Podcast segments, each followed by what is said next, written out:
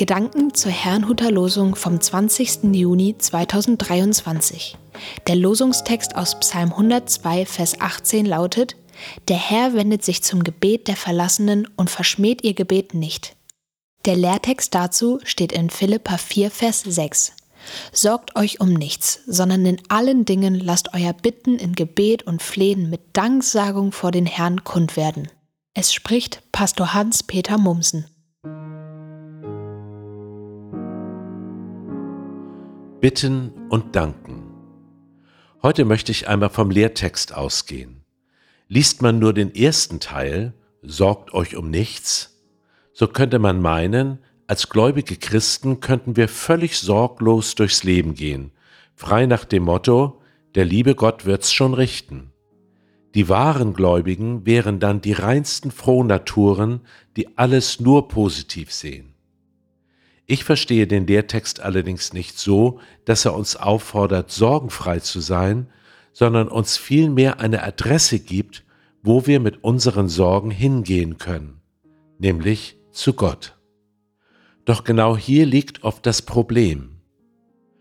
Etliche Christen gehen erst zu allen möglichen Menschen, durchdenken tausend Wege, was man jetzt tun könnte, sterben tausend Tode, wenn man bedenkt, was alles passieren könnte, und machen Gott vielleicht noch Vorwürfe, weshalb er diese Situation nicht verhindert hat. Ich denke, das muss nicht sein. Wir können Gott alles erzählen, ihn bitten und sogar anflehen, uns zu helfen. Doch auch da können Zweifel auftauchen. Was ist, wenn Gott mein Gebet mal wieder nicht erhört? Vielleicht beten einige deshalb nicht, um möglichst nicht enttäuscht zu werden. Nun heißt es im Lehrtext auch, dass wir mit Danksagung bitten sollen. Im Danken steckt meiner Erfahrung nach eine große Kraft.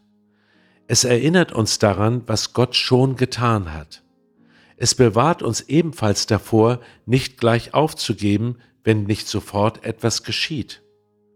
Oft entdecken wir erst im Rückblick, wie Gott die Gebete und Wünsche unseres Herzens erhört hat. Wir können ihm ebenfalls für seine Zusagen danken. Eine davon lesen wir im Losungswort. Er verschmäht das Gebet der Verlassenen nicht. Für mich sind es gerade Gottes Zusagen, die meinen Glauben wieder neu entfachen.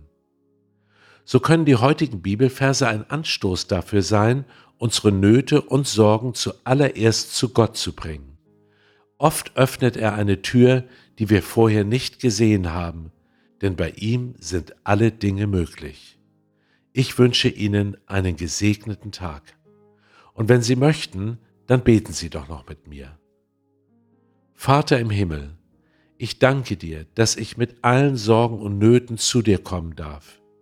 Ich danke dir auch, dass du immer ein offenes Ohr für mich hast und Auswege schaffst, wo ich keine sehe. Ja, ich danke dir in Jesu Namen. Amen. Música